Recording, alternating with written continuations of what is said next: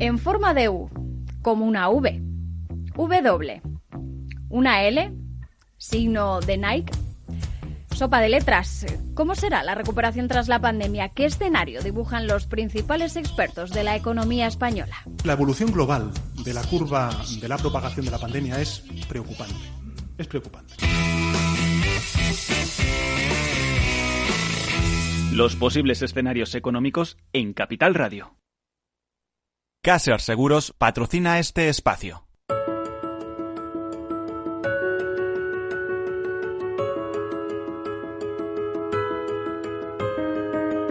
Tercer sector, un espacio para la economía social. Un programa dirigido por Miguel Benito.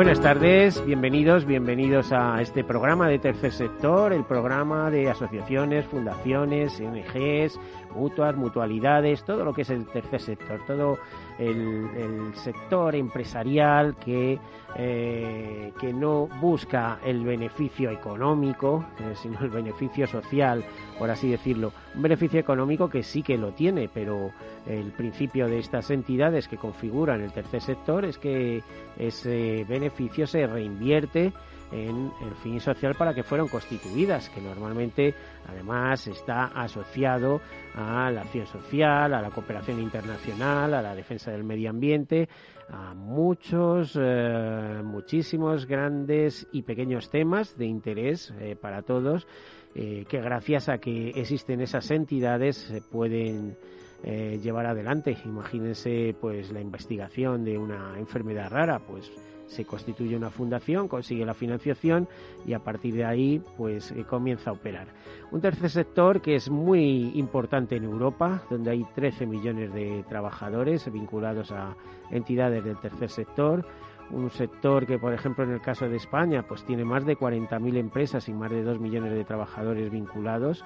Hay entidades del, vinculadas o del tercer sector tan importantes, grupos importantes como Ilunion o qué quieren que les diga, si el propio ah, corte inglés o Mafre parten todos de una fundación, pues así de importante es el tercer sector, eh, un sector que además supone, en el caso de España, el 10% del PIB. dice, bueno, mm, parece un poco elevada esa cifra, pues piensen que no, que las mutualidades tienen más de 40.000 millones de en activos bajo gestión, es decir, que hay mucho eh, paisaje y mucho personaje detrás del tercer sector. Hoy es un programa un poquito especial, estamos esperando a nuestro querido amigo el doctor Carlos Enrique Jiménez, que es el presidente de la asociación Silos Punto de Encuentro una asociación que es eh, reflejo eh, de pensamiento de una serie de personas, eh, bueno, de elevada talla moral e intelectual, diría. Tenemos con nosotros a Gonzalo Iturmendi, que nos acompañó en el anterior programa, que aparte de ser, bueno, secretario general de AGER y ilustre abogado, también es secretario de esta asociación, de la asociación Silos Punto de Encuentro. Eh, nos queda mm, por conocer, nos queda la curiosidad por saber cómo ha sido este año de una asociación que mm, hace gala de su punto de encuentro y que luego no ha podido juntarse. ¿Qué ha pasado este año, eh, Gonzalo? Hola, buenos días a todos.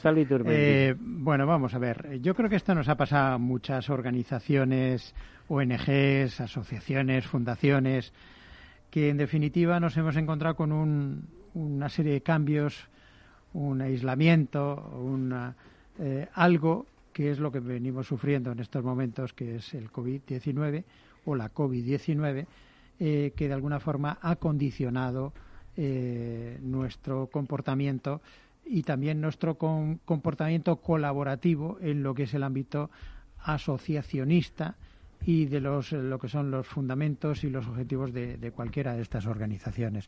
Es decir, si no es posible mm, el contacto, mm, si el distanciamiento es obligatorio, si la actividad se paraliza, eh, si tenemos que quedarnos en casa y tenemos que disminuir en gran medida todo un montón de actividades, pues yo creo que en general las asociaciones mm, colaborativas, como pueda ser Silos Punto de Encuentro, de alguna forma quedan mermadas en lo que es su actividad.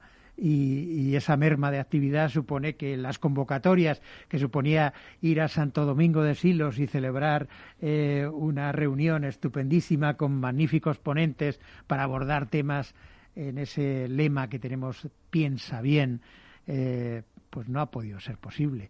Mm, ¿Qué es lo que hay que hacer? Adaptarse. Adaptarse a los nuevos medios y yo, creo que lo han hecho casi todos. ¿eh? Llevo viendo en este programa y hablando con, con ONGs, etcétera, y a ver, aunque tienen impacto en el tema ingresos, me consta, se han adaptado a las circunstancias de la mejor manera posible. Lo importante es sobrevivir, ¿eh? al final. Sin duda, sin duda, pero mm, eso de ir a Santo Domingo de Silos, provincia de Burgos, de estar con la comunidad benedictina, y si no que nos cuente Carlos, que ya está aquí con nosotros, eh, convivir con ellos, pasar un, dos, tres días con ellos, eh, ir a la liturgia de las horas, mm, escuchar sus cánticos, eh, y te diría más, superar el COVID, tener más de 84 años o 85, no sé, y ser el hombre más feliz de la Tierra, eso tiene premio. Carlos, bienvenido. Buenas tardes. Buenos días. No, la, la bondad de mi vida es participar la vida con vosotros. Entonces, claro, todo se ve mucho mejor. Esa es la verdad. Al final tienes algo de benedictino tú también. Bueno, yo también lo tengo porque con el apellido ese, con ese apellido de Benito, pues ya, te viene algo dado, ¿no? Pero tienes algo de benedictino. Fíjate que cuando te llamo el otro día y te propongo hacer el programa, yo iba por otro lado. Decía, bueno, estamos en un momento de menús, de grandes comilonas, etcétera, etcétera, mm, encerrados en casa, ver cómo festejamos, el, compartir. Eh, Carlos, eh, tenemos que hablar mucho de, cuidarnos, ¿no? ¿Eh? Yo creo que el estilo mediante los alimentos, el bioestilo ese que tanto hablamos tiene su parte física y su parte metafísica. Y eso que estaba oyéndole decir a Gonzalo, eh, el vivir intramuros con esos monjes cuyo lema es ora et labora, mm, es contagioso como un santo coronavirus, que ese sería el que verdaderamente nos debíamos de dejar contagiar. Bueno, esto ha sido como un recuerdo que los, que los humanos somos vulnerables, ¿no? Porque a lo mejor íbamos un poco por ahí y decir, cuidado, ¿eh? Cuidado, que, que somos... Eh, bueno, bueno el, el tema fundamental es que, como dicen los argentinos, que lo repito mucho, ni muy, muy, ni tan, tan. Y como decía también don Gregorio Marañón, eh, no podemos vivir debajo de un fanal. Pero eh, yo digo, añado a eso día de homenaje, día de potaje. Es decir, eh, después de pasarse por alguna circunstancia, como estamos todos sometidos a estos vaivenes, pues un poco de tranquilidad eh, de aparato digestivo y mental nos viene de perlas, de perlas.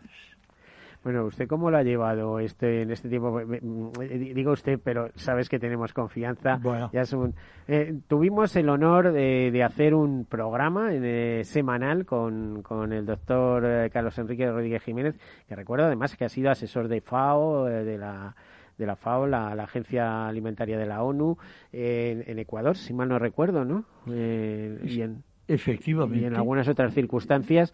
Eh, y bueno, un gran nutricionista. Eh, tuvimos el honor de hacer un programa que se llamaba Un médico en la cocina, que lo pasábamos pipa. Cuando llegaba la época de setas hablábamos de setas. Y el, subtítulo del libro que, que, que, está a punto de, de salir del horno, el subtítulo es de la consulta a la cocina.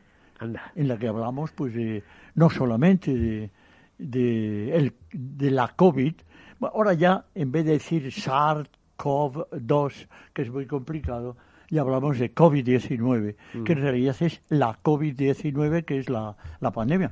Pero ahí hablamos un poco de estilo de vida, de cómo comer, cómo descansar, tal vez divertirse en eso que hablamos de huerta, mar y granja aquí tantas veces. Mm. Y aparte de eso, pues van muchas veces teorizamos tanto los médicos que no nos damos cuenta que todo el mundo no sabe lo que es la transcavidad de los epiplones. Y entonces tenemos que vulgarizar un poco. Y ponemos en el libro 100 hermosas recetas, muy calculadas y muy sabrosas, que creo que va a, ver, ayudar bastante. Tú sé que tienes una parte en ese libro. ¿Cómo se va a llamar el libro en definitiva? el libro, bueno, está, parece que va a salir en la, en la segunda quincena de enero. El título es Inmunonutrición de la consulta a la cocina. Y un poquito más abajo ponemos más allá de los virus, porque tenemos una intoxicación tan grande con, con, la coronavirus que vamos a morir solo con oír su nombre. Sí, asustados, asustados. Efectivamente. A ver, Gonzalo, tú que has leído el libro, que me consta que no sé, creo que has hecho la introducción, ¿no? Así es, así es, porque el, doctor eh, Rodríguez Jiménez es expansivo, enormemente expansivo. Y, es un gran docente y explica de maravilla en esta, en esta obra, pues eh, cómo de alguna manera podemos eh, vivir mejor. Porque yo le veo a este hombre y para mí es un ejemplo, ¿no? Yo, yo quiero tener su vitalidad a sus años ¿eh? y su alegría de vivir. yo, perdón, yo es que yo siempre digo que os vampirizo. Yo en realidad usufructo de vuestra compañía, la compañía de los pacientes que me enseñan y me animan cantidad.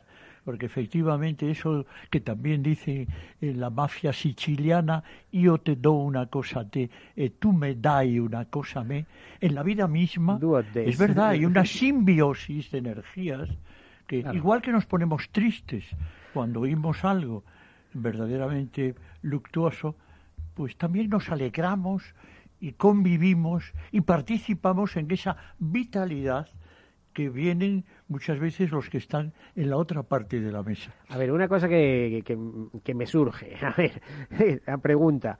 Eh, 100 menús que eh, han metido en este libro, sencillitos de hacer, etcétera, etcétera. Sí. Pero ¿no han apostado un poco también por esos menús benedictinos, ¿no? De silos, esas comidas frugales que tienen los monjes, con esos ayunos que por cierto, al contrario que perjudicar, lo que hacen es eh, alargarles la vida y que tengan una vida más eh, prolongada y más sana. Bueno, ciertamente yo creo que comemos todos demasiado. Hasta los predicadores médicos a veces se pasan. Por eso digo lo de ni muy muy ni tan tan, ¿no? Mm, cierto que eh, está demostrado que comer un poquito por debajo de los estándares que habitualmente se marcan hace descansar todo el sistema inmunometabólico de alguna manera. Eso que ahora se habla de eh, eh, ayuno eh, fraccionado, bueno, está bien, pero con ser prudente de vez en cuando, darle unas vacaciones al intestino, a la microbiota intestinal, va muy bien. Y ahí en el libro lo explicamos. Primero hay una parte, de, hablamos de la, de la coronaviriasis, eh, luego hablamos de la inmunonutrición y por fin, con, con las recetas consiguientes, y por fin hay un una adenda en la que nos metemos un poco más en, en palabras médicos por si alguien eh, quiere profundizar en el tema. Y, se, y termina el libro con un epílogo justamente de lo que estamos hablando, la metafísica del coronavirus. Hemos de aprender algo más perdón, asustarnos o a temer, sino a abrirnos, a hacer una prevención con una nutrición adecuada, con un descanso adecuado, con una actividad física oportuna. Bueno, ¿y qué me puede decir de la edad cronológica, la edad biológica? Porque de repente hemos descubierto que tenemos más de una edad que no es no se corresponde exactamente con el año que hemos nacido. Eh, eh, una edad cronológica, una biológica y otra tercera que ha aparecido por ahí que es la inmunológica. que dice que coincide con la biológica, pero bueno, la inmunológica. Efectivamente, o sea, la biológica es un es un aspecto más amplio de que somos eh, como está nuestro microcosmos, independientemente del macrocosmos que nos que nos protege y que debemos estar en su conocimiento, la biología está fundamentada en el inmunometabolismo. Eso que tú ya conoces y que Gonzalo participa, de somos cómo comemos, cómo descansamos y cómo nos divertimos, entrando en la diversión, la manera de trabajar, es fundamental. Sistematizarlo, no ponernos un arnés mm, rígido para no mm, variar una, una pauta de vida amplia, compensatoria, flexible, eh, fluible, como decía, la vida fluida, como decía Bauman, premio Príncipe de Asturias. La vida es fluyente. Bueno, efectivamente, pero no podemos pasarla para transformarla en líquida o gaseosa. Bueno, ya saben lo que decía, creo que era Epicuro, ¿no? Todo fluye, nada permanece. Efectivamente. Pues yo creo que muy importante es eh, en esta época en que vivimos de coronavirus entre prudencia y, y, pánico, yo creo que debemos de ser prudentes, saber lo que está sucediendo, que me asombra a veces determinados círculos científicos que dicen que todo es un montaje. No, no es cierto. Hay una base seria que hay que tomar. Lo que pasa que después diversas áreas de la sociedad pues lo aprovecha, lo modifica, lo transforma, pero nosotros hemos de partir de la base, de mantener la distancia, de lavarnos las manos, de taparnos la boca y de huir de hacinamientos multitudinarios. Y después todo lo demás negociable, negociable, fundamentando la alimentación como arma preventiva, que es muy fácil de entender. Nosotros, si fuésemos un leucocito, el leucocito humano tendría que vivir comiendo bien. Bueno, pues la flora intestinal, que ahora se llama microbiota, y que fabrica el 75% del sistema inmunológico, tiene que estar bien alimentada para que la misma microbiota nutra al sistema inmunitario. Entonces, pues es fácil elegir alimentos, preparar menús sabrosos y dedicarnos a hacer una vida no ordenada en el sentido de rígida, sino ordenada en el sentido de flexible, de saber que la longevidad mm, ha de estar basada no en cantidad de años, sino en calidad de años, para que no carguemos como rémoras a la familia o a la misma sociedad con gastos y preocupaciones que pueden ser evitadas. Bueno, a ver, una matización quiero hacer. Todo fluye, nada permanece, de Heráclito de Feso, ¿eh? que no me quedaba a mí muy claro, me confundo con Epicuro a veces. Bueno, eh, lo que usted ha dicho es que en el estómago tenemos, ahora se empieza a descubrir que es como el segundo cerebro y a veces el primero. ¿eh? Que ya sabes mucho tú ¿eh? yo he leído muchos libros trae, Gonzalo por aquí un libro de la salud verdad sobre sí claro ¿eh? pero leo todo lo que puedo al respecto ciertamente. Y, y, no sé por eso quería preguntarle una serie de cosas es, es bueno por ejemplo eh, de vez en cuando tomar probióticos es decir de buena calidad etcétera esas pastillitas que rompen el estómago y esparcen miles de bacterias beneficiosas para, para el sistema. Sí, los probióticos es como meter unos comandos en el intestino para que pongan un poco de orden. Ahora, pero es mm, bueno, debemos hacerlo alguna vez. Habitualmente, yo no creo que sea necesario. O mejor comemos yogures con una buena comida. Pero lo que sí hay que vigilar es lo que llamamos disbiosis, que como decía Mechnikov, premio Nobel de, Medicina y Fisiología, decía que disbiosis es cuando las bacterias intestinales malas ganan a las buenas. Tenemos que tener cuidado en ese aspecto. ¿Y cómo se tiene cuidado? Viendo la sintomatología, hinchazón de vientre, pesadez de estómago, estreñimiento, diarrea alternante, cambio de humor, cansancio, ya el intestino no es una bolsa de caca solamente, es una fábrica de cantidad de moléculas que actúan en el sistema inmunológico que puede ser la madre de todas las batallas, y en el hijo de la, de la madre de todas las batallas, que es el metabolismo. Bueno, la verdad es que nos ha costado trabajo, ¿verdad, Gonzalo? Pero lo estamos situando justo en el punto que queríamos situarle. Es arrancar ese saber profundo que tiene de discípulo de Gregorio Marañón ¿eh? y de hombre con mucha trayectoria. Ya sé que vienen sus, sus eh, enfermos, vienen a buscar consejo incluso de otros continentes. Eh, pues ahí queremos ubicarle que nos cuente qué podemos hacer para llevar una vida sana, contenta, para todo. Pues si nosotros estamos bien, nuestras relaciones sociales van a estar bien, todo lo que fluye alrededor va a estar bien. Bueno, eh, yo, yo hemos comentado siempre lo de bioestilo, que es mente ágil y lógica, no parar la mente, tener la mente ocupada mientras estemos despiertos. No solo escuchar música, que es como peinar las neuronas, sino actuar buscando resolver problemas.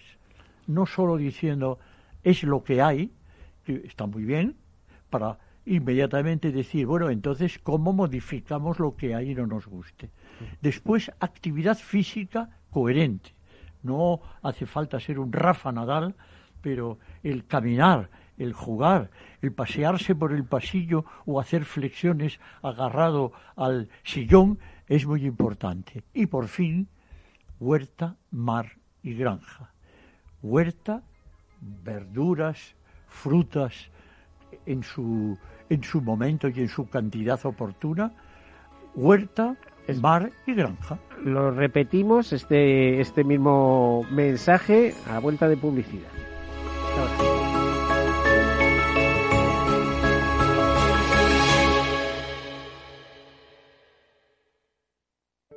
Soy José Luis, director de Seguros García Ochoa, y quiero darte mi teléfono personal para asesorarte, hacerte un estudio de todos tus seguros y ayudarte a ahorrar. Toma nota, 679 48 20 40. Repito, 679 48 20 40. Mi compromiso, estar más cerca de ti. José Luis García Ochoa, Premio Empresario del Año Fedeto 2019. Seguros García Ochoa, comprometidos con las personas. Usamos algoritmos y programas de inteligencia artificial muy complejos para poder ofrecerte un modelo de inversión así de sencillo. En Finanbest solo ganamos si tú ganas primero, tal cual. Conoce todas las ventajas del Result Investment. Tienes mucho que ganar. Finanbest, tú ganas. Tu radio en Madrid 105.7, Capital Radio. Memorízalo en tu coche. Disfruta de la mejor cocina gallega en Montes de Galicia. Todo un clásico moderno en el barrio de Salamanca. Disfruta de la variada dieta atlántica, de las mejores carnes y pescados tratados con respeto y transparencia y regados con una de las mejores bodegas de la zona. En grupo, en familia o en pareja, Montes de Galicia te ofrece el espacio perfecto en cada ocasión. ¿Harto de tertulias políticas y de quienes lo saben todo? Sube un peldaño intelectual en tu vida y sintoniza la gran tertulia de la economía, un debate pragmático y sin afinidades que revela las grandes transformaciones de nuestros días, con figuras de gran talla económica como Pedro Esbarz, Ramón Tamames, Francisco Navarro, César Arranz, Hermenegildo Altozano, Isabel Aguilera, Manuel Moreu, Juan José Rubio y Fernando Zunzunegui, entre otros. La gran tertulia de la economía cada mañana a las 8 y 20 en Capital, La Bolsa y la Vida, con Luis Vicente Muñoz.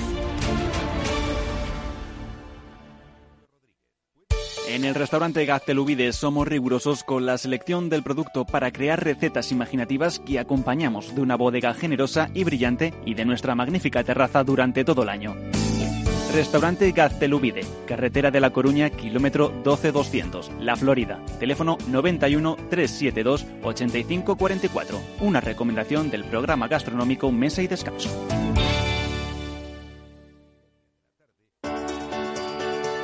Capital Radio. Aportamos valor. ¿Cuándo se puede realizar un ERTE? Se pueden tramitar expedientes de regulación temporal de empleo cuando existan las siguientes causas, fuerza mayor o causas económicas técnicas o de producción.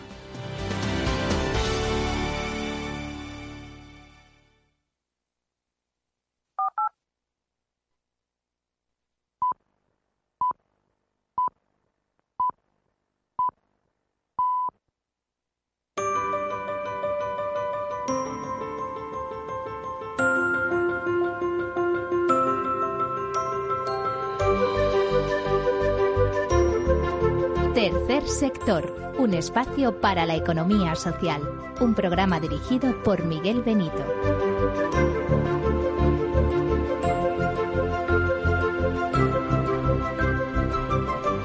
Bueno, pues aquí continuamos, continuamos bien acompañados con dos insignes miembros de la asociación Silos Punto de Encuentro, con su presidente, el doctor Carlos Enrique Rodríguez Jiménez, y con el ilustre jurista, abogado eh, Gonzalo Iturmendi, secretario de esta asociación. Em, en esta breve pausa estábamos, eh, estábamos hablando, en esta breve pausa, de eh, la COVID que ha superado nuestro doctor, no sé con cuántos años, más de 80, 84, 5, usted dirá. Bueno, vamos a dejarlo en 84. Eh, eh, en 24, vamos a dejarlo en 24. 84, 24. Pero estaba contando una cosa muy curiosa que yo quiero que nos narre con toda la fuerza que tiene su relato. Porque un gran especialista como es él, un discípulo de Gregorio Marañón, por cierto, me he hecho una foto, no se nos vaya cualquier día o me vaya yo, ¿eh? y los que haya por ahí que, tengan ese, recuerdo, ¿verdad? Nos iremos todos, sí, sí, como en el villancico. Hablamos mucho de don Gregorio, pero donde yo, cuando yo llegué con el germen de don Gregorio a Puerta de Hierro, donde yo me desarrollé posteriormente, fue en la clínica Puerta de Hierro, que bueno, pues la clínica Puerta de Hierro venía fundamentalmente de la Fundación de don Carlos, de don Carlos Jiménez Díaz.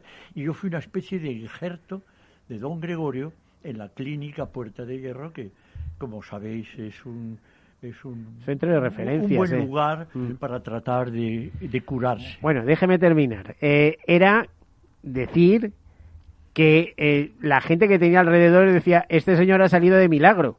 ¿Eh? porque te la tenía sentenciada por edad y por otras razones la puñetera COVID, ¿no? Sí, Pero no, no, de milagros, saliste con nota y yo me enteré además, gracias a una entrevista que te hicieron en El Mundo, a toda página, increíble, que dije, pero si este es mi querido doctor. Bien, no, verdaderamente es así, es un poco, es un poco la causalidad o la casualidad, llámale como quieras, de que unos que tenían que seguir viviendo no están aquí y nosotros que estamos en el borde de la despedida, pues seguimos aquí. Mm, bueno, mm, mm, entré mucho peor de lo que yo creía, porque me acuerdo que cuando entré me preguntó el colega doctor Denard, un equipo fantástico, el de servicio de urgencia del Hospital de la Beata María Ana, ¿qué estás tomando? Me quedé en blanco y le dije, mira, no puedo hablar. Y me, fue cuando me, me pasaron, oye, pasará a, a cuidados intensivos, a UBI y tal. Pero poco a poco pues fui, no podía moverme. Estaba, a mí me atacó fundamentalmente a falta de apetito y una inmovilidad verdaderamente es como una especie de polineuritis. El virus se fijó en las terminaciones nerviosas y no me podía mover unas pequeñas décimas, prácticamente nada, tos la justa y cansancio, cansancio, mm, tremendamente cansado. Tan es así que me trataban como una croqueta en la cama. Me daban la vuelta, me, ponían, me enchufaban, me lavaban. Siéntese. No, no, no puedo.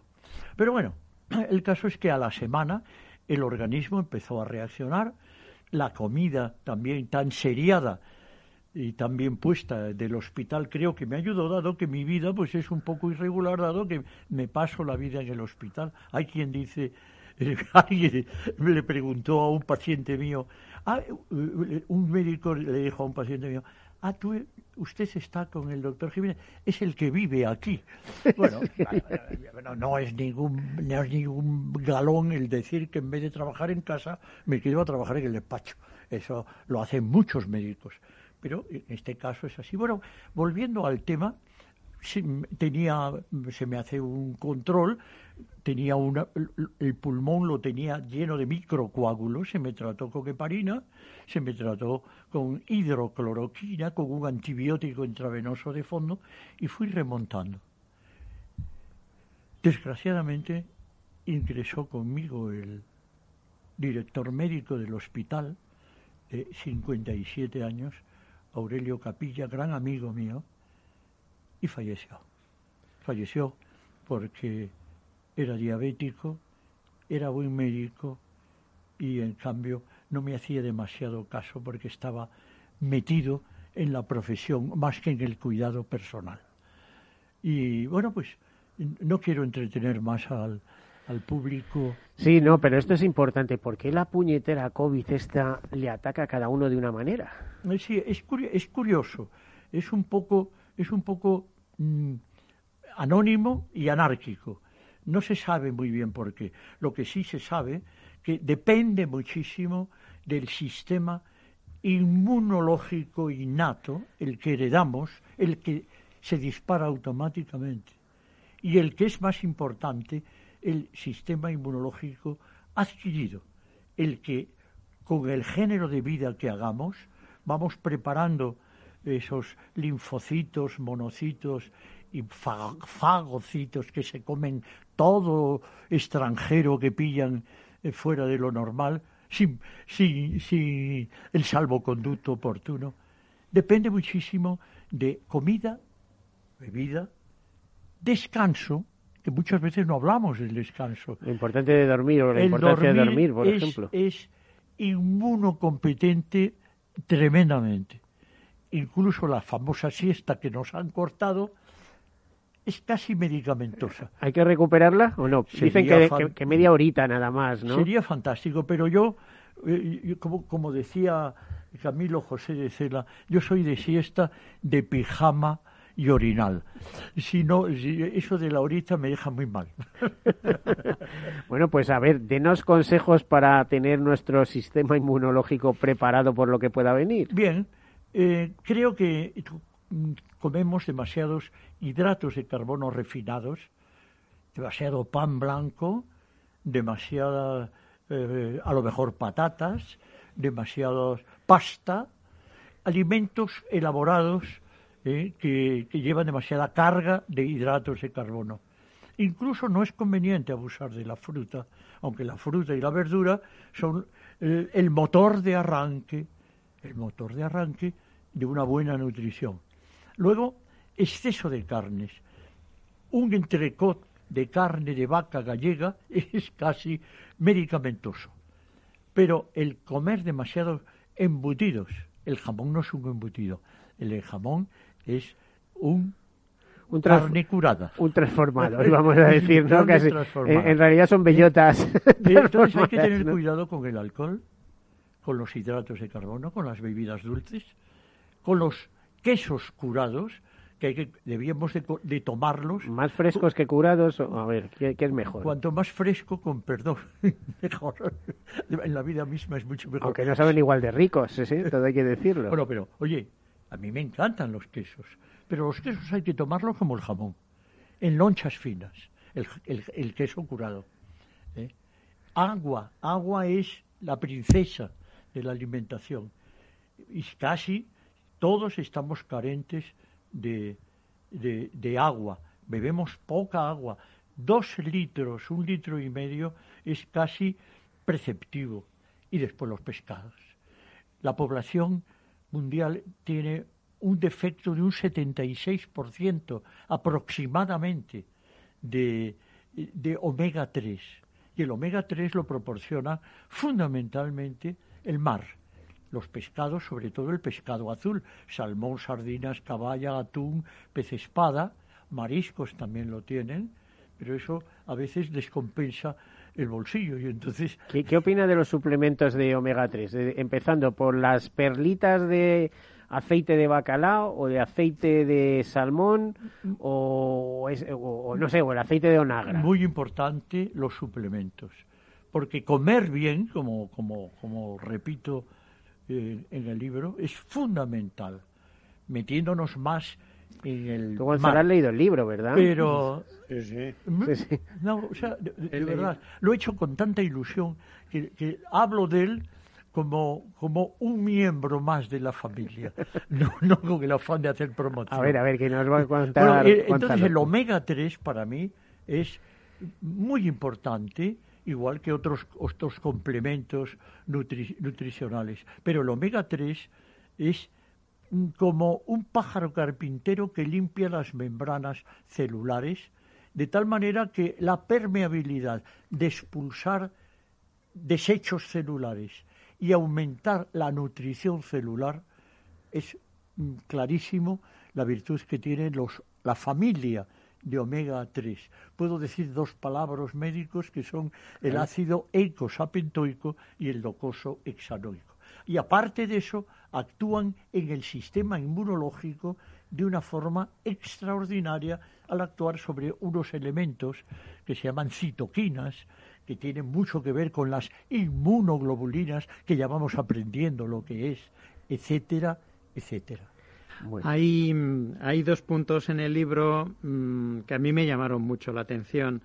Por supuesto, todo esto de lo que ya ha hablado el doctor Jiménez, pero también eh, la importancia de la dieta mediterránea y los superalimentos, que eh, los estuve revisando con gran fruición por mi parte. No sé si quiere hacer algún comentario sobre esos superalimentos. Bueno, eh, efectivamente, el, te digo yo cinco o seis la, de dieta, pero... la, dieta mediterránea está bien, pero yo, mm, en realidad debíamos hablar de dieta equilibrada. Dieta mediterránea es una buena dieta, pero está un poco cargada de hidratos. Nosotros planteamos una dieta atlántica basada en el mar libre del océano Atlántico no de el pues pescado cerrado. estará bueno el precio del pescado con el temporal. ¿Cómo se nota que es gallego, eh? ¿Eh? Como defiende lo atlántico. pero si eres más gallego que yo, sí que Yo de adopción en todo caso. bueno, pero me preguntabas algo interesante.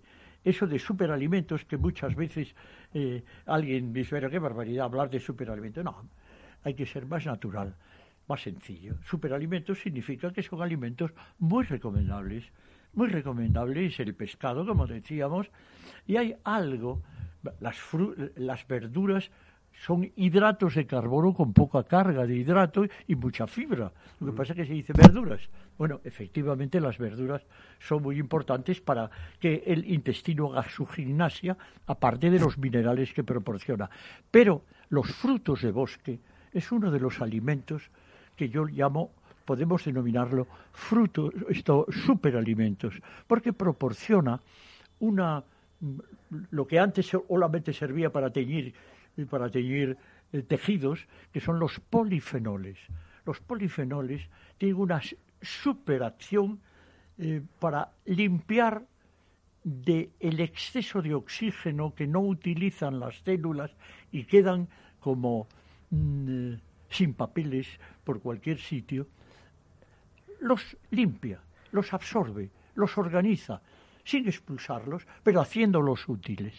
¿eh? Entonces, moras, arándanos, frambuesas, frambuesas fresas, fresas, extraordinario, endrinas, va muy bien ya sabe usted que los frutos del bosque no son alimentos, son medicamentos. ¿De quién será esa frase? ¿De quién será esa frase que me encanta? muy bien. Precisamente pues en, septiembre estábamos cogiendo moras por ahí en un pueblito de la sierra, de la Sierra Oeste de Madrid, y había un montón de niños allí, y pasé y les dije la frase y les encantó. ¿eh? Digo, si supierais de quién es, de nuestro querido doctor. y madroños, que yo antes iba más allá del río Alagón, muy mm. cerca de las Urdes, a coger madroños.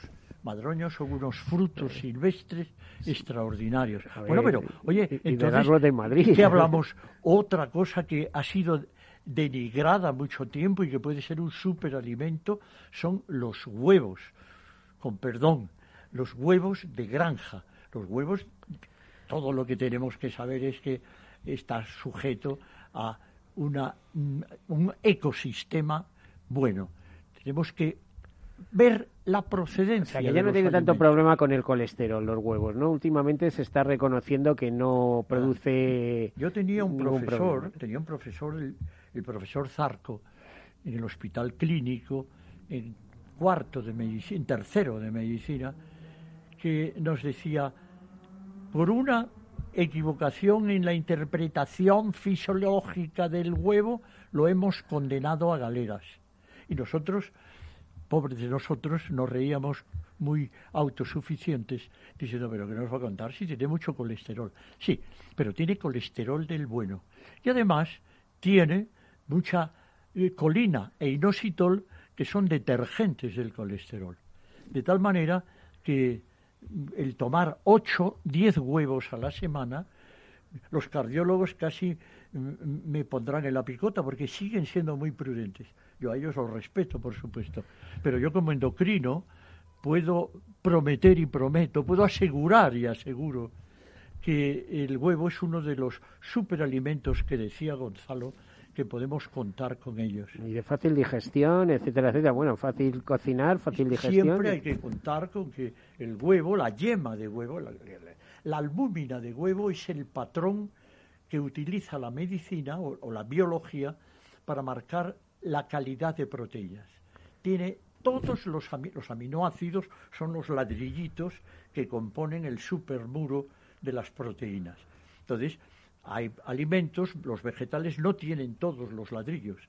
Los, los alimentos animales y la albúmina de huevo es el patrón por el que se rige la cantidad de aminoácidos que pueda tener un, alimento proteico. A ver, en muchas dietas vemos que aconsejan hacerte una tortilla, pero una tortilla de claras. Eh, bueno, es, eh, ¿Sería aconsejable hacerlo completo o solo de las claras? o... Para mí, completa, completísima. Pero eh, lo que dices, tortillas blancas, yo eso lo aprendí en Dinamarca. Ahí estuve viviendo cerca de dos años con una beca Mars ¿eh? Y, las tortillas blancas, eh, em, parece ser que nacieron en Suecia, pero luego se extendieron por todo el, Escandinavia. Entonces, pues la tortilla blanca es clara de huevo con especias, con eneldo, con estragón, maravillosa, muy bien, pero siempre por aquello de que el amarillo es un proscrito, que no, que no es un proscrito. bueno. a ver, Gonzalo, a mí, a mí, me encanta la tortilla a las finas hierbas como lo hacen los franceses, no sé qué pensarás tú. A mí me gusta de todas las formas del mundo y especialmente la tortilla, patata, tortilla española. Bueno, bueno, ¿eh? eso... Puedo decir que... Pero eso sí que es un superalimento. con cebolla. De los hidratos de carbono, el, en el ranking, dentro de pasa, arroz, el ranking, los dos primeros, pero arroz Arroz prácticamente en todas las intolerancias intestinales se suele admitir bien, el arroz blanco. Inmediatamente después la patata. La patata que tiene mucha fibra, el arroz blanco tiene poca fibra. Si además es patata cocida con piel, que aquí no estamos muy acostumbrados a comerlo con piel, pero bueno, los canarios sí, por ejemplo, ¿no? Cuando hacen su mojo... papas arrugas. Eso es. Bueno, yo tengo una cuña canaria, ¿eh? bueno, soy muy gallego. Pero en España tenemos la cultura de, pelar las patatas. A lo mejor esas patatas lavadas habría que comerlas con fibra. Eh, para, para, porque esa fibra aporta. No, habría que lavarlas bien con cepillo, con cepillo, porque es que hay un problema que ahora estamos. Hay, han crecido mucho las intolerancias. Luego, en el libro, y vuelvo a hablar del libro, de pasada hablo de ello hay que hacer una buena nutrición, una nutrición inmunocompetente y cuidar muchísimo el origen de los alimentos. Abonos, transporte, cadena de frío, pesticidas, aguas residuales, abonos, hormonización teórica o piensos inadecuados que se puedan dar. Con esto, líbreme Dios de atacar a nadie en concreto pero muchas veces surge ese inconveniente, que un alimento, que decíamos antes, esta patata sabe a gamadín, decíamos, porque tenía cierto sabor, cierto sabor al gamadín, que era un, abono que no conozco muy bien en el campo de la agricultura. Pero para eso hay eh, ingenieros agrónomos, hay veterinarios, hay biólogos que cuidan enormemente esa cadena de la alimentación que debe de comenzar inclusive por conocer la procedencia de la semilla en el caso que ésta se utilice. Y hablando de superalimentos están los frutos secos. que no, nos, se, no se, que no se nos quede ahí. Fruto seco es un compendio de proteínas, grasas buenas y hidratos de carbono. Y ranking número uno de minerales. Ranking número uno de minerales y de calorías altas. Ranking de minerales y calorías bajas, los moluscos, los mejillones, las almejas, los berberechos, bueno, berberechos creo que es en el reino animal lo que más hierro tiene, ¿no? Una cosa así. Sí, tienen muchísimo. Están junto a la caballa también. Es que en realidad eh, eh, los moluscos son un alambique, por eso hay que tener, hay que saber un poco lo que comemos. Hay veces que tomamos moluscos y nos produce una nos aliviamos el intestino demasiado porque produce una pequeña intoxicación dado de que se tragan todo y entra por un sitio, sale por otro, es verdaderamente un alambique. Pero bueno, ello no significa, no es cortapisa ni vaya a dar para que nos tomemos unas ostras de arcade. ¿Qué opina usted? Con unos mejilloncitos ya valdría, ¿no? Bueno, mejillones, mejillones, perfecto. No hace falta llegar a los precios de, las, de, las ostras. Que son magníficas. Es un alimento súper recomendable. Muchísima proteína, ¿no? Alimento. Buenas proteínas, buenos minerales, su cantidad de omega 3 que no falta, sabiendo que sardinas y pescados azules son los reyes o reinas del el omega 3. Por cierto, con omega 3, eh, yo antes le hablaba de suplementar eh, eh, con omega 3, em, por ejemplo, hablaba de, las perlas de bacalao, el suplemento de, eh, de, aceite de bacalao. Pero es que con eso eh, he visto una tendencia hoy en día en los médicos a toda la gente mayor ponerle a tomar vitamina D. Yo creo que con, con una perla de aceite de hígado de bacalao, que es muy buena, o muy, tiene una gran concentración de vitamina D, igual podríamos dejarle el tema de laboratorio. Te contestaré como un gallego, depende. Pues depende. No cabe la menor duda que el aceite de hígado de bacalao y que me tapaban la nariz con dos dedos en Pero pinza. Se ha cambiado. Hoy en día las perlas ni siquiera huelen a nada, no se sabe. Pero la vitamina D es interesante que lo comentes, porque la vitamina D, hay una carencia grande de vitamina D según los cánones que tenemos establecidos en medicina. Y siempre se dice, es que el sol, eh, yo tomo sol y tengo la vitamina D baja. Efectivamente, se ha descubierto que la vitamina D, primero, no es solo un factor importante para el recambio óseo, es importantísimo para toda la alimentación intestinal y para la salud y trabajo del hígado. Entonces, y el, sistema nervioso, que yo sepa también, ¿no? La, ¿Cómo? Sistema nervioso. Sí, sí, sí, eh, está descubriéndose la vitamina D en este momento, porque la luz no produce vitamina D, produce la provitamina D.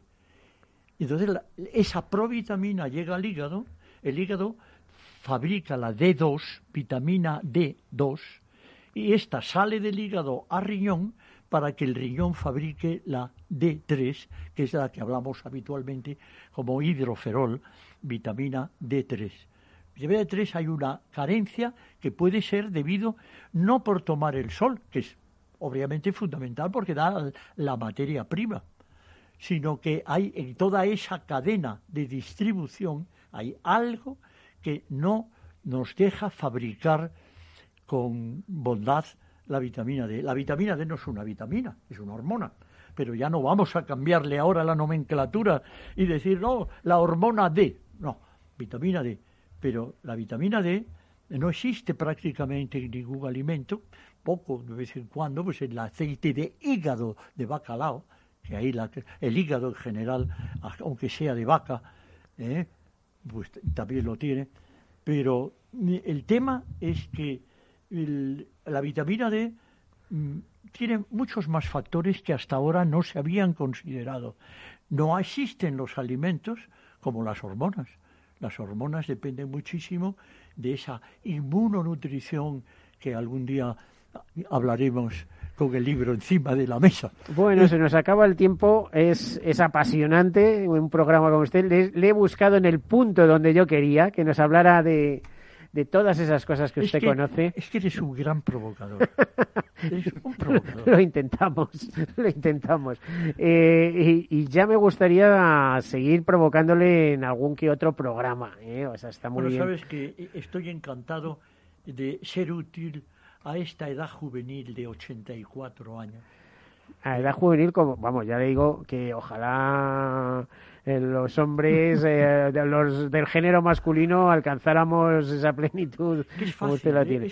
no lo creo, no lo creo porque ya sabe que la edad promedio de la vida en los hombres es bastante más baja que el lo de las mujeres. Lo que pasa es que nos entregamos de tal manera al trabajo, sea por vocación o necesidad, que nos olvidamos de nosotros mismos. Cuidarnos.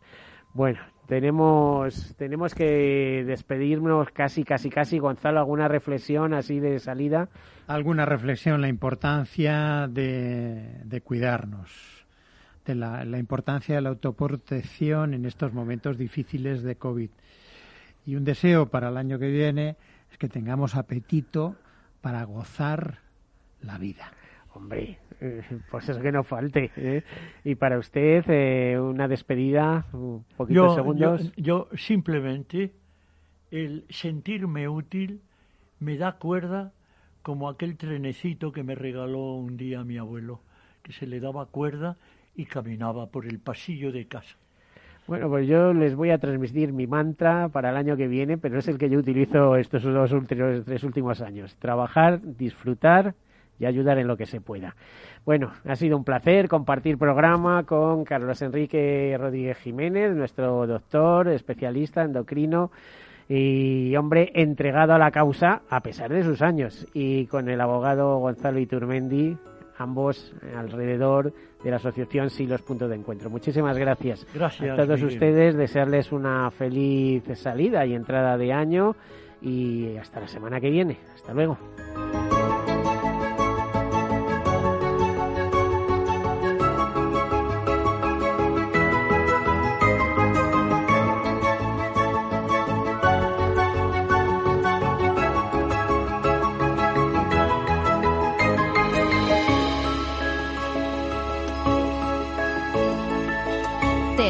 Sector, un espacio para la economía social. Un programa dirigido por Miguel Benito.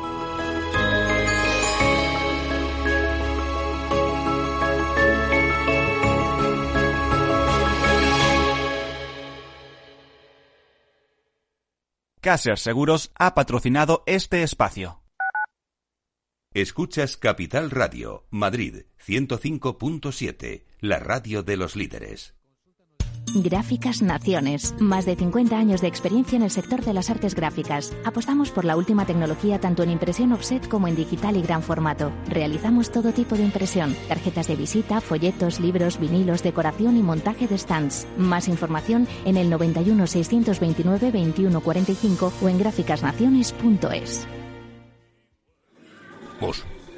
Mus. Mus. Sinesio. Te toca, Sinesio. ¿Qué pasa? Oye, Sinesio, ¿no? ¿Qué, ¿Qué te pasa a ti? Que te veo muy onnubilado, que no te veía yo así de ausente desde que te prometiste con la maruja. Si es que tengo un aparato que me resuelve todas las dudas. Estoy a la última en los mercados. Anda, mira. Ya está Sinesio con sus inventos. Sinesio el ingeniero. Atiende, Paco. Mira lo que he descubierto. Alexa, ponme Capital Radio, maja. Te damos la bienvenida a Capital Radio. Puedes escuchar la señal en directo o nuestros mejores audios en formato podcast. Directo o podcast. ¿Qué quieres escuchar? Ponme los podcasts, Alexa. Has elegido podcast. Vas a escuchar las noticias de Capital Radio. Con esto, Paco, vamos a echar el órdago a los mercados. Natural. Todos los lunes de 11 a 12 de la mañana en Capital Radio tienes una cita con Rock and Talent un programa diferente que combina el talento con las canciones de rock más inspiradoras. De la mano de Paloma Orozco conocerás gente emprendedora, las startups más novedosas y las ideas más originales del mundo de la gestión. Rock and Talent. Los lunes nunca fueron tan sorprendentes.